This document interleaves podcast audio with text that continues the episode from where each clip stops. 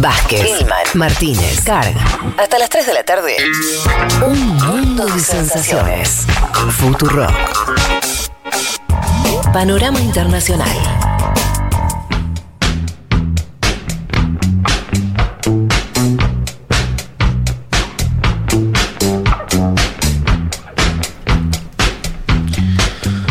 Bueno, aquí estamos para arrancar entonces con eh, lo primero que les prometimos. Hablemos un poco, ¿les parece? Ayúdenme, compañeros. Hablemos un poco de la, de, de la situación en Chile, que hace, creo que hace rato que no, no hablamos mucho. Eh, hablaremos un poquito. Y vamos a hablar mucho. Y año. seguramente. Eh, me sorprendió un poco las encuestas. Porque está mostrando, a ver, voy a agarrar de, de las últimas Sí. eh, que, que se están publicando en estos días, sobre todo una de la CEP. La primera pregunta que hace es, ¿quién cree que será el próximo presidente de Chile? ¿Sí? Y a esa pregunta sale muy bien parado Gabriel Boric, ¿no? El candidato, recuerdan ustedes, que le ganó la interna eh, al candidato del Partido Comunista, que se... Jadwe. A Jadwe, que se erige entonces Boric como un- con un perfil ju- muy juvenil, ligado a los movimientos estudiantiles. A mí no me gusta el quién cree igual, ¿eh? ¿Eh? No me gusta el quién Bueno. cree como, pre- como pregunta. Eh, arranco por ahí. ¿Quién, Dale. Los chilenos a priori se hacen una imagen, una idea, Sí. un 25%. Tampoco es una cifra modesta, pero más o menos con cierta contundencia. El 25% dice que va a ser este muchacho Gabriel Boric. 18% cree que va a ser Sebastián Sichel, eh, que vendría siendo el candidato de la centro derecha. Y atrás, con 10%, aparecería eh, Yasna Proboste, que es la, la- la figura esta, algunas llaman como que podría hacer renacer la vieja concertación, por decir en, términos ideológicos, ¿no? Una, una cosa más. 2.0. ¿Cómo Más son los tres porcentajes entonces? 25, 18 y 10. Vuelvo a la pregunta: ¿quién crees que va a ser el próximo Igual a mí me parece más interesante eso, porque en general como que hay una idea de creer que por ahí va a ganar la derecha o va a ganar Yasna, ¿no? Entonces que, que digan que creen que va a ganar Boric, Bueno, algo Me- me dice parece algo- más interesante. Está bien. Bueno, por eso. Yo, yo- a mí Pasa me que el pareció. que cree, por ejemplo, si yo. Me parece que antes el quien cree que va a ganar la interna entre Boric y Jadwe. Ganaba Jadwe. Es que ganaba digo, Jadwe y y se- bueno, se mató solo con los debates el que quien dio. cree me parece que es como que es una. eh, ¿No? Percepción. Sí. Que no es, Es- lo mismo a quién va a votar a usted. O Claro, quién- pero que, que existe esa percepción de que puede llegar a ganar Boric, a mí me parece una novedad. Sí, Digo, pero porque en general un- está como con instalada la idea. 28% que dice no sabe, ¿no? Digo, que, que es el otro dato, ¿no? Como... Sí, total. Eh, este. Pero bueno, vamos a la siguiente pregunta, que es, y que también va a mostrar mucho de la situación chilena, que es efectivamente cuando la gente le preguntaron, ok, ¿a quién vas a votar? Claro. Cambia las cosas bastante. Ah, sí. Boric tiene 13%. Bueno. ¿sí? 13.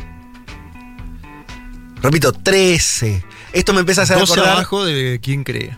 Esto me hace acordar a otro país limítrofe con Chile, casualmente o no. Estamos hablando de Perú. ¿Te recuerdan Sí. la primera vuelta en Perú? Bueno, empiezan a aparecerse los porcentajes peruanos esto, ¿no? 13 Boric. Las elecciones no son en el 2023. Es ahora. Nada. en- en dos 21 de meses. noviembre. Dos meses. Sichel 11, ¿sí? Dos puntos de diferencia entre eh, una opción muy de izquierda y la centro derecha. O la derecha. Proboste 6, que algunos venían diciendo que se iba a comer a los chicos crudos también, ¿no? O sea, Sí. había también una idea de que Mucho. habían encontrado una especie de figura que podía relanzar el espacio de centro y centro izquierda. Bueno, 6. Y una serie de nombres que no me voy a detener con menos de 3 puntos. Pero hay uno muy interesante. a ver. José Antonio Cast, ¿cuánto está midiendo? No, menos tres puntos. tres A mí me Porque dicen que está un- creciendo. Sí, ¿eh? porque sacó un 7 además en A la elección lo- anterior. a- lo- lo- en la semana consulté eh, a gente de Chile y me dice, ojo que CAS está creciendo sostenido. Bueno, alguien. Eh, Yo te acabo de leer. Sí, o sí, sea, alguien sí. tiene que crecer. O sea, les estoy diciendo que, que son. Ahora les termino de decir la encuesta, ¿no? Pero repito: 13 el que, el que está en el frente, que es Boric. 11 el candidato eh, eh, Sichel por, por la, la derecha. Y Proboste 6 puntos. Y sumamos a Katz con 3. Eh, el 50%. A ver. El 50% de los encuestados dijeron que no sabe a quién van a votar. Supongo que no va a haber antecedentes de esta cifra en, a dos meses de una elección un presidencial en país donde además no, el voto no es obligatorio, el voto es voluntario. eh, Claro, no es gente que dice no voy a votar, es gente que dice que no sabe a quién van a votar. Sí, sí. Y, y no saber, digo, en un escenario, si, si vos estás en un escenario con voto obligatorio como en Argentina, vos no sabés, pero tenés que tomar alguna definición. Se en Chile vos no sabés Podés no ir a y votar. podés quedarte en tu casa. Se estaba buscando en el Congreso avanzar con una ley para que sea obligatorio. Sí, sí, no sé en qué quedó al final. Fue aprobado en Eh, diputados. La pregunta es si llega. Claro, antes de la elección. Claro, tema que por plazos parece que no, no llega. ¿Sí? ¿De qué, qué me preocupó también en esa encuesta de, eh, de la CEP? CEP, ¿no? Sí. Sí. Eh, que es que cuando preguntaban sobre las manifestaciones, eh, no sé, la, la pregunta es con respecto a las manifestaciones que empezaron en octubre de 2019, usted diría que las apoyó, tiene un 39%, son un 40% más o menos que dice que las apoyó. Ahora, ese número en diciembre de 2019, según la misma, el mismo centro, era 55. Mm. Y vos ves lo mismo en general, o sea, vos ves cómo en general el clima, que es a favor de la constitución, en contra de carabineros, eh, a favor de las manifestaciones, en general Va muestra, bajando. claro, muestra incluso gente que decía que las había apoyado y después que se desmarca de esa situación, lo cual Bueno. también me parece un dato... Sí. Completamente. No parece estar recuperando tampoco, creo que en esas mismas encuestas está la imagen de, por ejemplo, Piñera. Y No. eso que, que puso Por eso. bastante plata en la pandemia. Parece haber, vamos a, a hacer sociología en dos, dos minutos, pero si yo tengo que agarrar todos los datos en la batidora y tomando mucho lo que dice Elman, pareciera haber cierta desafección de un momento mucho más intenso, que Sí. pasó, que ya pasó, de mucho más volcado a la izquierda, a la participación política, a las calles, eso pasó a mejor vida, o por lo menos ya la gente no está con el mismo espíritu, lo cual es lógico, pensamos que Chile tuvo una especie de revolución Sí. desde hace dos años, ¿no? Que Es- vienen en una. Claro, Entonces, es un proceso eso- muy largo igual. Y muchos escándalos en la convención Sí. constitucional. Y- Aguantemos y- eso, pero sí, a lo que voy es, es un proceso muy largo, que ya la gente estuvo en la calle mucho tiempo. Sí. Yo igual no, no me marearía porque eh, las- los chilenos hicieron cosas que no habían hecho nunca, salieron a las calles, pidieron cambios, el sistema se resquebrajó, pero al mismo tiempo abrió la constituyente, entonces la gente de la constituyente votó masivamente a la izquierda. Bueno, a lo que voy es, las señales sociales ya estuvieron. Creo que lo que viene pasando, este es mi análisis de los últimos meses acá, es que la izquierda, en sus distintas versiones, no está estando a la altura de cumplir esas demandas y ahora vamos a entrar. Primero, en esa interna, ¿no? Que se mostró, lo decía Leti, muy mal Jadwe, que parecía una esperanza para un sector importante y se fue desmoronando como líder. Eh, la propia, el propio ese cierre electoral donde dejaron afuera este, a- al Partido Socialista. Digo, todo eso empezó, ¿no? Como a enrarecer el clima. Después, eh, eh, la instalación de la constituyente con muchísima épica que está teniendo una serie de problemas importantes y voy a señalar uno que supongo es el que iban a comentar. Mm. Eh, eh, lo comento porque no, creo que en Argentina no sé cuánto llegó esto, pero en Chile metió un ruido tremendo, que es que uno de los líderes, y además líder indígena, eh, ¿no? de pueblos originarios, con una fuerza simbólica tremenda, estoy hablando de Diego Ancalao, eh, presentó, se supo ahora que había presentado 23.000 firmas registradas eh, a un notario, que, que a un escribano que, que había muerto, ¿sí? Ante el servicio electoral para, para jugar. Eh, bueno, esto generó como una, Sí. una, crisis importante. Y otro dato que no es- está ligado tal vez a esto, pero habla de un disfuncionamiento más importante.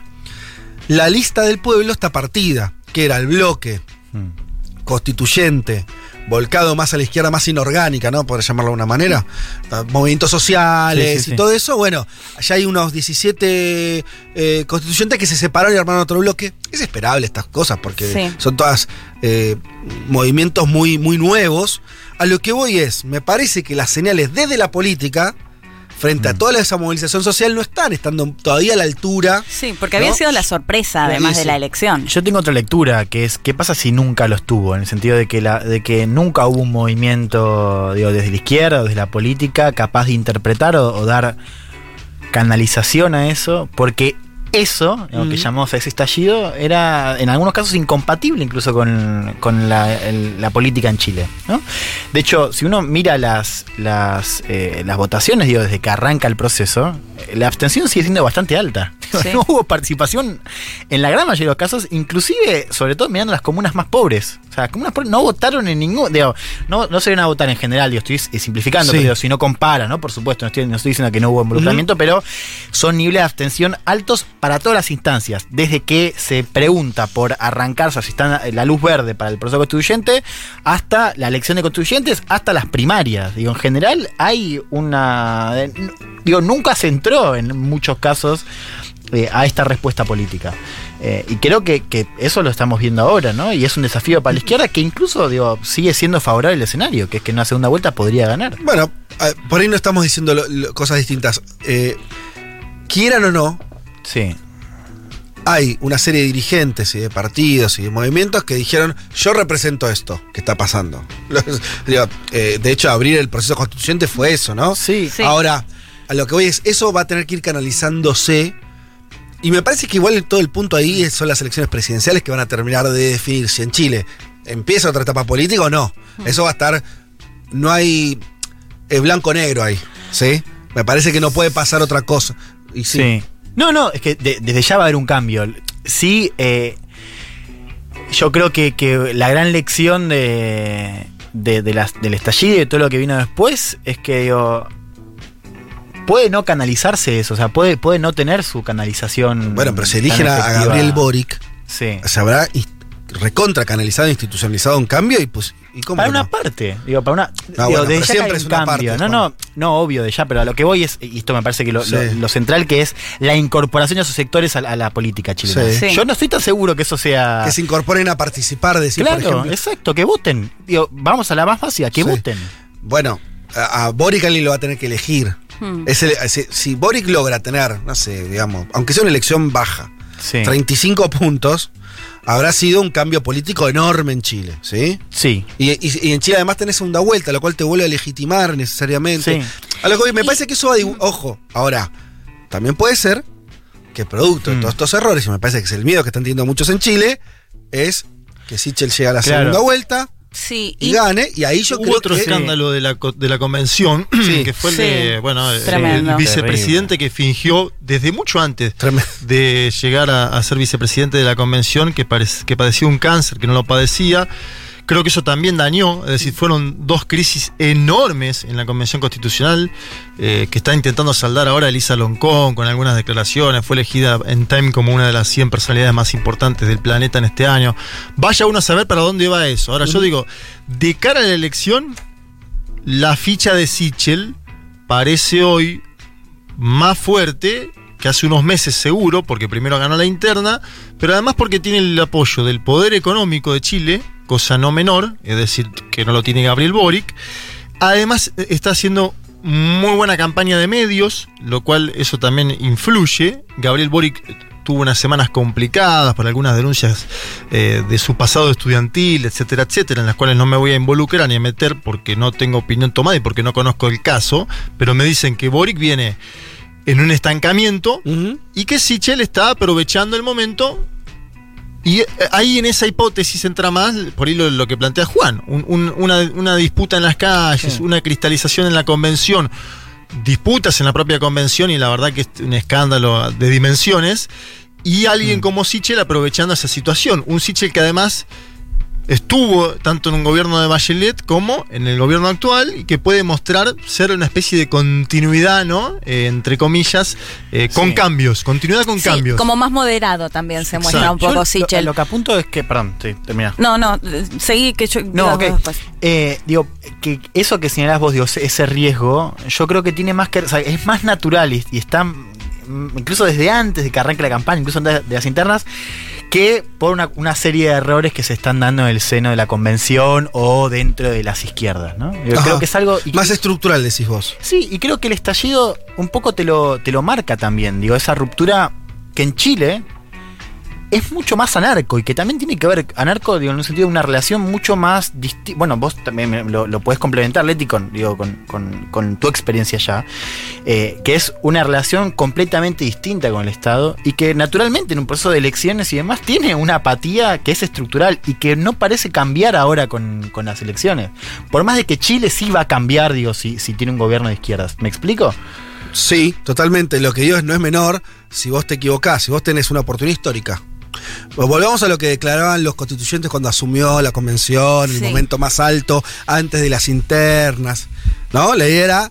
Barrimos a la derecha, la derecha no tiene ni siquiera un tercio de la convención, vamos a escribir el Chile que queremos y las, las presidenciales van a, van a ser casi un capítulo más, ¿no? De un proceso que ya está definido. Bueno, esto es, ya está. Eso lo decían mucho, y lo decían desde el Partido Comunista Sí. hasta la lista del pueblo, más eh, en, en un perfil más, más este, de izquierda este, a- a- autogestiva. Y hoy el Sí. escenario me parece que no tiene nada que ver. Ahora, en el medio que pasó, y en el medio me parece que pasaron Sí. errores. Yo, digo- yo lo digo, no estuvieron a la altura de ese conflicto social. Por ahí, es inju- por ahí es lo que vos decís, bueno, es, es lo que es. Bueno, lógico, está bien. Es, me- es mejor esa explicación. Es decir, no, tal vez no podían estarlo o están como pueden. Sí. Eh, pero no deja de ser sorprendente el cambio de clima. Y Sí. donde vos tenés, la- perdón, ahí Sí. cierro. La, mm, lo que decía Juanma, eh, un candidato de derecha con posibilidades reales. Y si vos, y esto ya estoy arriesgando, pero si en Chile en noviembre hay un presidente de derecha, todo este proceso, eh, bien gracias, ¿eh? No, no veo que tenga una sobrevida. El constituyente, vos puedes hacer lo que quieras, pero si la gente después te vota para gobernar a alguien de derecha, todo eso que se abrió, en un punto se va a cerrar. No veo que haya mucha más vuelta ahí. Yo me pregunto por dónde se puede canalizar, porque digo, cuando surgió la lista del pueblo, un poco la idea surgió, bueno, que sean personas que no están en la política, que sean los que salieron de esta movilización y son quienes ahora, bueno, esto que comentabas recién, lo de este tipo que dijo que tenía cáncer y Sí. no, de que se hayan peleado, algo que era completamente predecible Obvio. porque ni siquiera sabíamos bien qué postura tenía cada uno, pero se inclinó todo por creer que eran eh, que estaban más volcados a la izquierda en general. No, que lo estaban, pero muy inorgánicos. Entonces, Sí, con pero poca también con por ahí posturas bastante distintas. Digo, era completamente predecible, me parece que se iban a generar este tipo de conflictos. A mí no me queda tan claro si esto puede generar que caiga, por ejemplo, en Boric, porque en definitiva los candidatos de lista del pueblo no cortan ni pinchan, digamos, pensando en las elecciones presidenciales. O si quizás no, no sucede eso y, y sí la idea de, bueno, en definitiva sí, tenemos que volver a los políticos que, que están y que son los que legislan o, o- o Sí, gobiernan. y a un orden, la idea de, bueno, che, después de dos años de, de bardo y, con- y confusión, volvamos al orden y ahí la derecha tiene algo para decir y el resto. Y es lo que menos. decía Insulsa de las elecciones a gobernadores, porque nosotros nos envalentonamos analizando constituyentes y en el medio hubo una elección de Es gobernadores donde se votó a la centroizquierda, ¿no? Insulsa dijo, acá se acaba de votar a los moderados, no se votó a ninguno de los dos extremos. Y creo que Sichel en ese punto es el más moderado de la derecha y que en eso hay una canalización o una posibilidad de entender de parte de la derecha el momento histórico que vive Chile y decir, bueno, tenemos el mejor candidato para este momento. Y a mí Boric en ese sentido, si bien desde acá se lo ve más moderado en cuanto a la disputa que fue con Jado y demás, no deja de ser un tipo que viene del movimiento estudiantil, que como que obviamente viene más de una de un extremo si querés, Sí. más allá de que ahora tenga otras consignas. Sí. Y ahí a mí me suena, obviamente nosotros estamos eh, un poco a la distancia, cubriendo también otros países y demás, que las posibilidades de Sichel hoy son ciertas. Mm. Y lo digo porque tener el poder económico, los medios de comunicación y después señalar a enfrente y ver que están que toda la izquierda se está desmoronando, que perdió Jadwe, que la convención constitucional es un desastre, que Boric mismo tiene denuncias eh, varias, bueno, ahí estamos en un escenario complejo. De acuerdo, digo, por supuesto las, las posibilidades son ciertas. Y está bueno también plantear como, digo, si, si, se, si va a seguir este clima medio de errores. Ahora, aún así me parece que hoy por hoy el clima, digo, el péndulo está del lado de la izquierda. Sí, todavía sí. Y eso no cambió significativamente. Digamos algunas cosas para completar el panorama y ya cerramos. Eh, ¿Qué está haciendo la convención? Bueno, como toda convención constituyente, como todo proceso constituyente que tiene que generar de cero un texto, lo primero, las primeras discusiones, y a veces cuando digo las primeras discusiones me puedo referir a meses, y esto fue el caso de Bolivia, es cómo, no qué. O sea, los reglamentos, que si los dos tercios de acá de allá, que si cómo vamos a votar, de cómo conformar, bueno, las comisiones para, que eso parece todo burocrático, pero al final es bastante político también, se deciden muchas cosas ahí.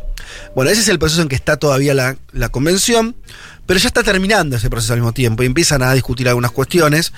Los dos temas que yo vi ahora, que estaban como ya más en la palestra, estaban vinculados a cuestiones de, podemos llamar, de derechos humanos. Uno, que me pareció interesante, un poco gracioso, eh, que es, eh, hay un proyecto para eliminar carabineros desde la propia convención, eliminarlo como fuerza de seguridad y generar una nueva con mandato civil. Ustedes saben, carabineros es una fuerza policial militarizada, para decirlo, ¿no? Medio, medio simplificadamente, con una tradición muy pesada en Chile, tanto ligada a la dictadura militar, por supuesto, como a, eh, a partir del año 90 de la democracia, los encargados de la represión social. Tal es así que eh, son los señalados de Los quitaojos en el Exactamente. 19, ¿no? De los que eh, hirieron, detuvieron, torturaron y demás a muchísimos manifestantes eh, en los últimos tiempos. Lo interesante de Carabineros es que eh, yo lo había visto hace un tiempo, una encuesta de hace unos años, Carabineros estaba rankeada como la institución más confiable para los chilenos, por lejos. Sí. Eh, ahora no sé si está en último lugar, pero perdió claramente ese prestigio de manera masiva. Sí. ¿no? Quedó, muy- quedó completamente dañado. Pero a esta propuesta de la convención salió el gobierno de Piñera a decir no se puede encargar a una institución como Carabineros, porque también están jugando su historia ahí. Eh, Esto parece todo simbólico, bueno, en punto lo es, pero bueno, también tiene su peso. Quiere decir, Carabineros es como una, es una institución en Chile, no estás hablando, te estás diciendo muchas cosas cuando decís eso. Entonces, ahí veremos qué pasa con ese proyecto y hay otro. Eh, Ahí está bueno para pensar algo, Fede, te, te agrego una comilla, un paréntesis mínimo. Lo que pasó en Bolivia en su momento con la policía y los militares. Ajá. Porque Evo, Evo los puso a estudiar el socialismo, les puso a decir patria, socialismo, muerte. a los policías A los militares también. Ajá. Y fue- fueron en parte lo que hicieron el golpe de 2019. No les gustó. Entonces, ¿cómo, cómo vos cambiás algunas instituciones que están eh, con entramados históricos? Digo, la lista del pueblo puede ser que diga, che, vamos a eliminar a los carabineros. Primero, que yo creo que es muy difícil que, se, que pase. Pero aún así, cuando vos mismo decís, vamos a modificar esto, Sí. las personas siguen siendo las Ah, mismas. supuesto. Tenés que ver cómo se dan esas Sí, discusiones. Sí, no es que tirás a esa gente y, y- y llega, eh, no sé, eh, Trotsky, ¿no? Claro. Las fuerzas de seguridad son. son difíciles. Pero bueno, también, es- pa- también es verdad que pareciera que los chilenos están mayoritariamente de acuerdo en que algo tienen que hacer. En parte, por lo menos con la conducción, te dirían esa idea de que Sí. Carabineros puede gestionarse eh, a sí mismo. Chile tiene mucho de, autonomías. La autonomía militar en términos económicos todavía existe en Chile, eso parece una locura. Pero en Argentina es una locura pensar eso. Que los militares se autogestionen económicamente. Bueno, no. Bueno, en Chile sí, tienen empresas, digo, todavía. Entonces, me parece que también entra en eso, hay que ver. Pero bueno, sí. Este. eh, nada, a- es una cosa que están discutiendo y veremos qué pasa. Y la otra eh, tiene que ver con abrir el archivo de la comisión eh, Balech, que es en, Chile. Esto parece muy raro también visto de Argentina. eh, hubo una comisión, ya en democracia, que eh, en virtud sobre todo de que no hubo justicia, ¿no? Eh, a partir de, cuando Pinochet se va del gobierno, pero no se va detenido, se va con poder y no hay este, ningún juicio a lo actuado en la dictadura militar. De a poco se hacen algunas cosas y eso desemboca en esta comisión que convoca a las víctimas a decir, bueno, a ver, ¿a vos qué te hicieron? A mí me torturaron, a mi papá lo desaparecieron, ¿no? Bueno, juntaron, ¿no? Eh, Una comisión de la verdad, por decirlo de alguna manera, con el detallecito de que lo expuesto en esa comisión en términos de relatos, testimonios de las víctimas, tenía que permanecer oculto durante 50 años. Eso hoy es así todavía. Claro, eh, siempre los organismos de derechos humanos dijeron, bueno, esto, es- esto está mal, de hecho incluso visibilizaron algunos de esos testimonios, bueno, pero en términos oficiales, esto sigue siendo así.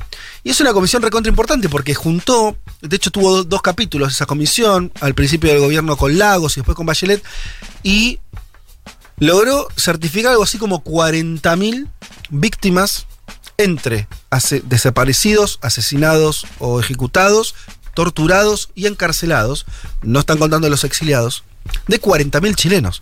Es un número. Sí, mucho, mucho más alto, digamos, de, de- de hecho de los números que se hablaron durante estos años. Es un número.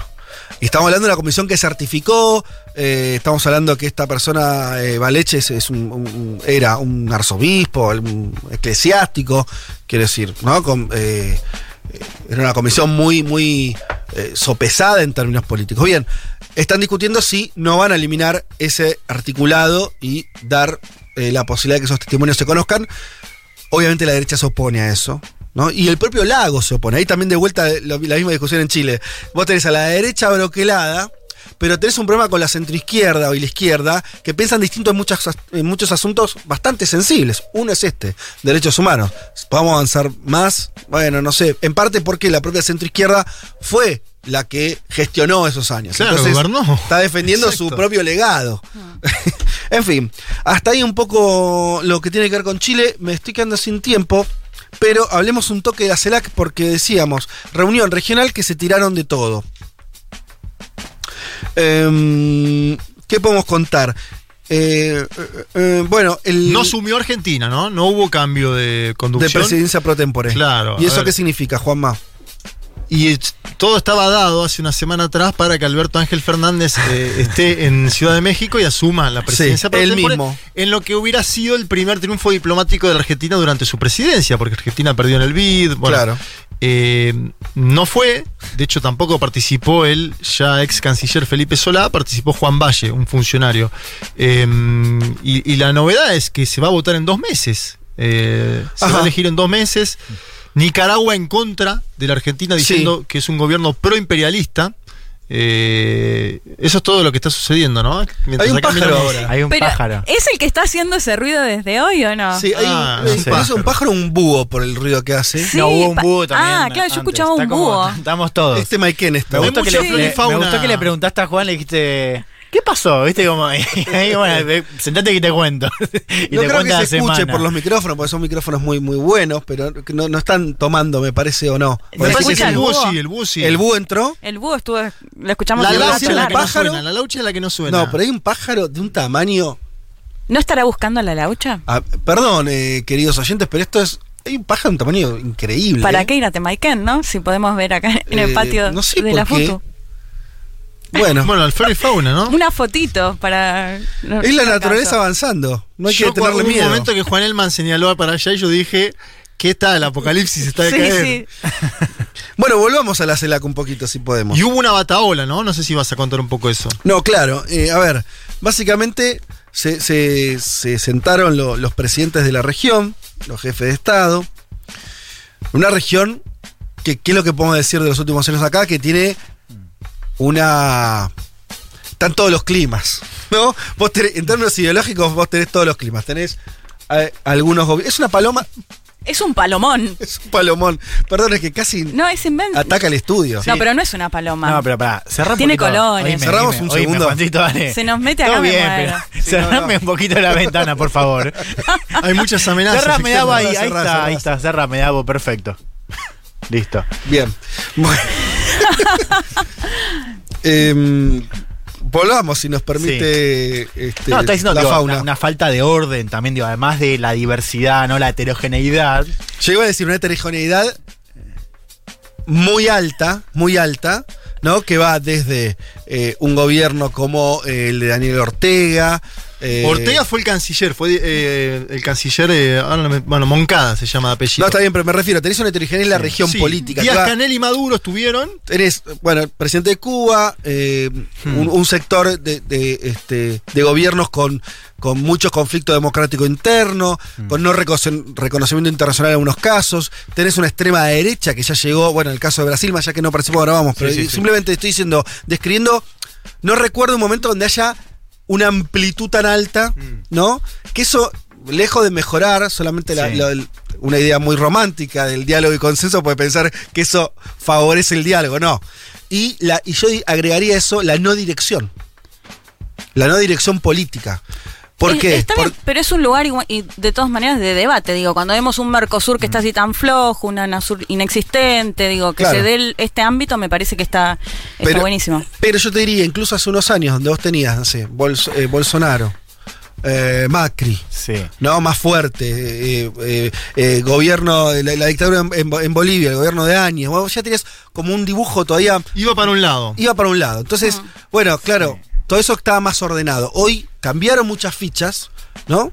Eh, y tenés sobre todo al gobierno de Brasil totalmente ausente y además con unos quilombo interno que Bolsonaro me parece lo último que está pensando es qué hace con la región. Nunca le interesó, menos ahora que está viendo Se su supervivencia CELAC, política. aparte, Brasil. Claro. Se fue formalmente de la CELAC. Entonces me parece que no hay rumbo, eso Sí. me parece que es el dato. Sí, y una cosa más, digo, me quedé- más que la carencia de dirección, eh, hay también o sea, la falta de coordinación mínima, digo, para resolver problemas, eh, digo, bueno, lo vimos con la pandemia, el caso, digo, más claro, pero en general, digo, cuestiones de, de defensa, bueno, el caso de Haití, por ejemplo, digo, Sí, para que pensar la pasó- cuestión caribeña. Digo, Sí. El asesinato de un crisis presidente. política, Igual- militar, donde hubo un vacío que ya no es solamente una cuestión de rumbo, creo, sino también la falta de un espacio y de Claro, una visión. en ese sentido lo planteaba, mínima. que está bueno que surja como espacio de debate, Sí. más allá de, bueno, esto que plantea Fede, que claramente es así. Con todo, la CELAC, y ahora vamos a hablar de, de los sillona- sillonazos que se tiraron, los almohadonazos, ha ido, la agenda, en términos formales, intentó medio hablar de lo que ustedes están proponiendo.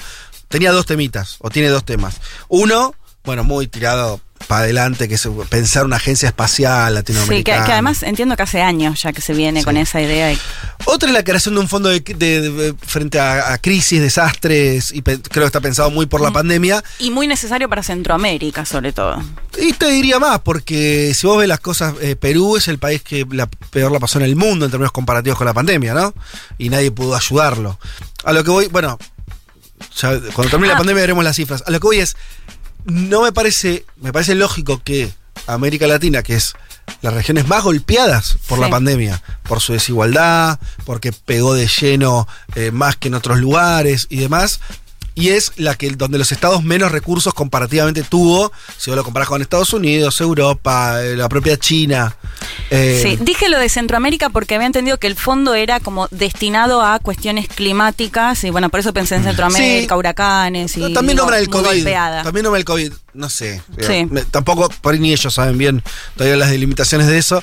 Pero bueno, a lo que voy Sí, es. una situación de crisis que tengan un fondo para responder. Hubo un acuerdo, entre comillas, Mm. entre los dos sectores ideológicos, podríamos decirlo.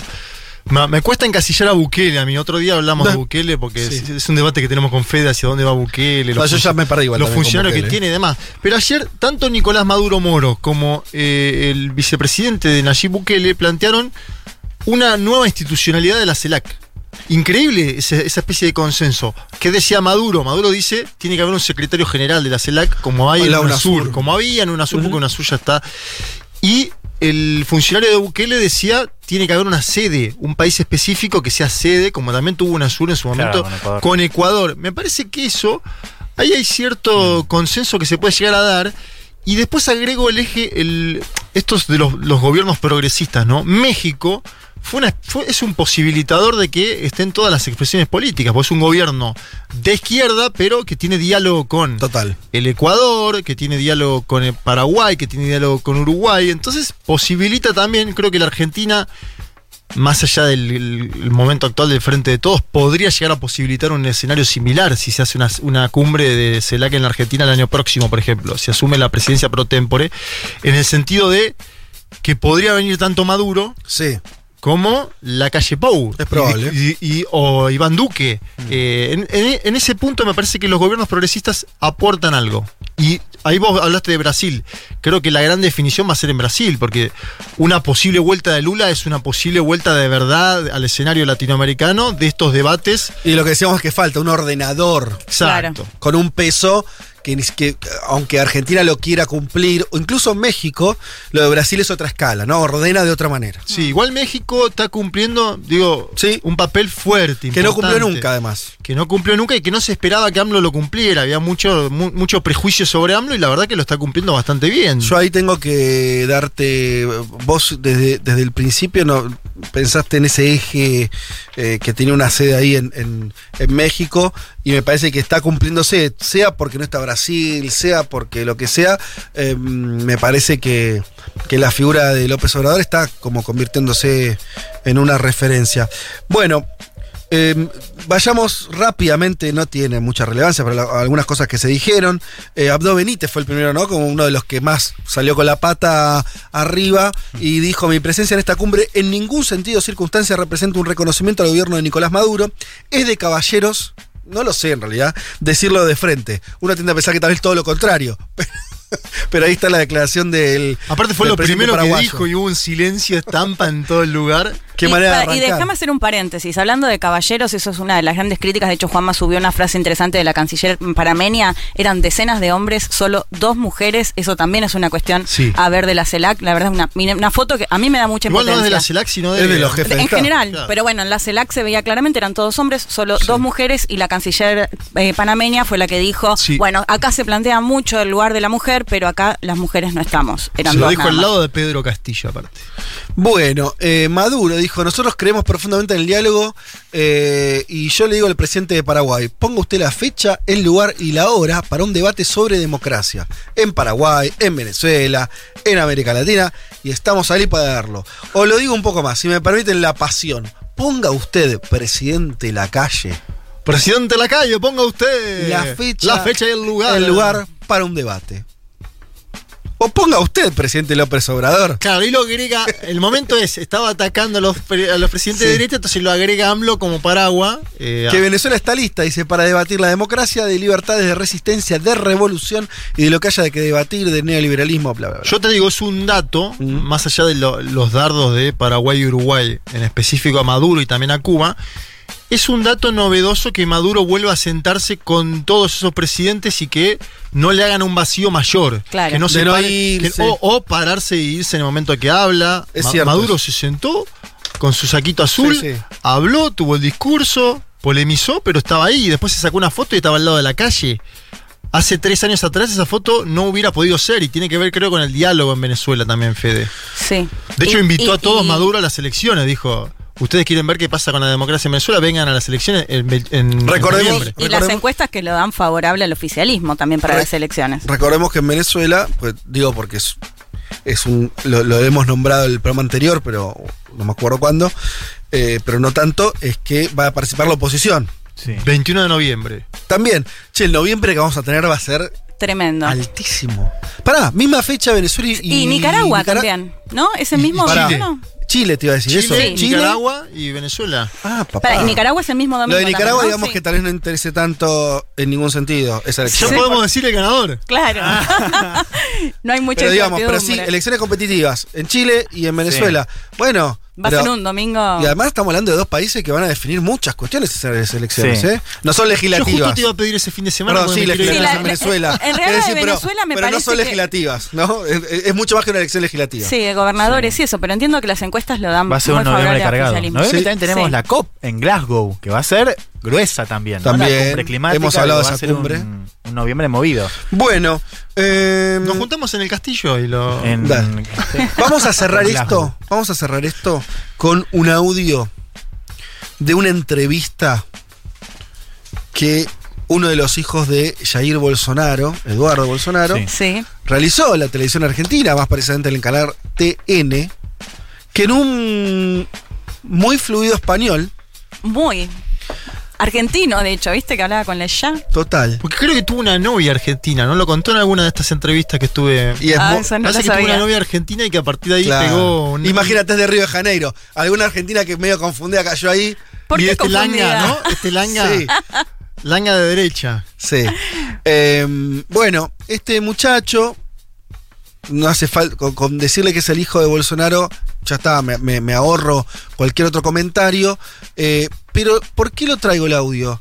Lo uno a lo de la CELAC, lo que decía Juanma, Brasil no está en esa instancia, pero, y esto es algo que creo que está recontra subleído, el bolsonarismo, más allá de su deriva interna en Brasil y veremos qué pasa con las elecciones, es un movimiento político que cada vez más está queriendo jugar como sus fichas regionales. Sí, claro.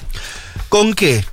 Siendo la base de una nueva etapa de una, dere- de una ultraderecha regional, con financiamiento y vínculos muy obvios con la España de Vox, pero con, sobre todo diría, vayamos abandonando esa, esa, esa, esa cuestión medio iberoamericana y pensemos la de verdad, que es con el trampismo y el Partido Republicano de Estados Unidos. Sí, con el hijo mismo de Donald Trump, que lo planteábamos Exacto. hace un par de domingos. Entonces, este muchacho hablando en español fluido en TN después de las elecciones en Argentina, bueno, esto dice. Miro un poquito en Argentina que está se pasando ahora, el mismo que se pasó en Brasil en 2018. Es decir, que la izquierda está yendo para abajo. Las personas están se dando cuenta de cómo son las políticas de izquierda. Porque el socialismo, cuando se empieza, principalmente a los pobres les gusta, pero en un segundo momento se dan cuenta que están destruyendo el país. Entonces, eh, siguiendo con políticas de izquierda, socialista, la tendencia es que Argentina se va a aún tener una situación aún peor do que ahora. Argentina no va a salir de esta crisis fácilmente, se va a quedar al menos un par de años, pero seguramente no es con políticas asistencialistas o intentando hacer el control de la economía con mano de hierro, es que se va a sacar de esta situación. Argentina está yendo el mismo camino de Venezuela y no adelanta decirme que Argentina es un país rico, un país grandioso. Todos nos sabemos que sí lo es, pero Venezuela también. Por donde pasa el socialismo deja un rastro de miserables. Un mundo de sensaciones. Un mundo de sensaciones. Contamos lo que pasa afuera, por lo menos mientras existan los casquetes polares. Después vemos.